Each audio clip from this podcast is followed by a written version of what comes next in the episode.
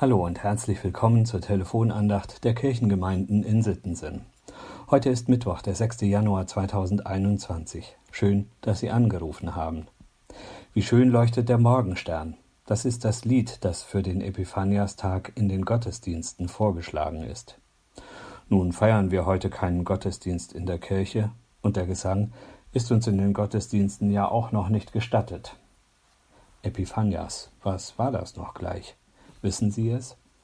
Das griechische Wort Epiphaneia bedeutet so viel wie Erscheinung. Im Laufe der Geschichte wurden unterschiedliche Erscheinungen Gottes an dem Tag gefeiert. Mal die Geburt Jesu, dann seine Taufe oder sein erstes Auftreten bei der Hochzeit zu Kana. Es wurden auch Erscheine, äh, das Erscheinen der Weisen aus dem Morgenland gefeiert. Würden wir in einer katholisch geprägten Gegend leben, dann würden heute überall die Sternsinger vor den Türen stehen. Sie würden uns Lieder singen und mit Kreide die Buchstaben C, M, B über die Haustüre schreiben.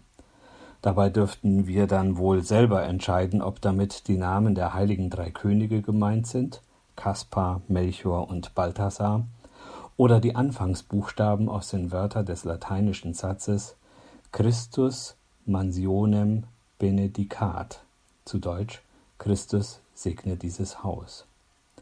In unserer evangelisch geprägten Tradition feiern wir das irgendwie alles zusammen. Schließlich ist Gott selbst ja auch mehrfach in Erscheinung getreten. Nach Weihnachten ist es vielleicht ganz gut, auch an Jesu Taufe zu denken. Wir nennen das ja das Bad der Wiedergeburt. Der alte Adam wird im Taufbecken ertränkt und kommt als neuer Mensch reingewaschen aus dem Wasser.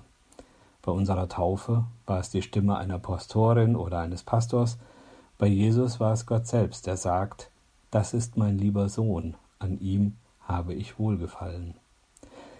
Ich hoffe, ich konnte bisher ein wenig Licht in die Sache mit Epiphanias bringen. Licht ist auch das Thema dieses Tages.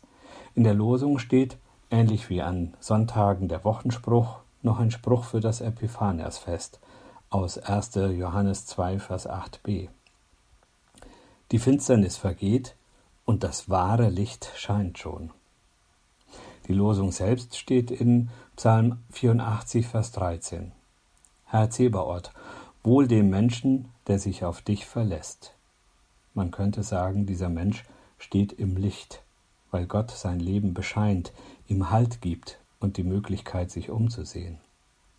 Der Lehrtext aus Matthäus 2, Vers 10 und 11 beschäftigt sich mit den Weisen aus dem Morgenland, die einem Stern gefolgt sind, ihm zwischenzeitlich etwas aus den Augen verloren hatten und ihn dann wiederfinden.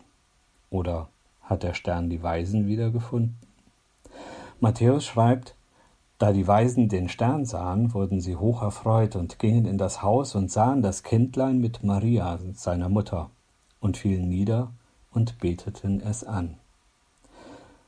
Wo Gott Licht ins Dunkel bringt, da gewinnen wir den Überblick, da ist Erleichterung, da ist Freude, da ist klar, was zu tun ist, da wird deutlich, wer noch da ist. Johannes schreibt an seine Gemeinde vom wahren Licht. Damit meint er Jesus. In ihm erscheint Gott selbst als Mensch auf Erden. Er wird ein leuchtendes Vorbild mit seiner Liebe, die sogar seine Feinde mit einschließt.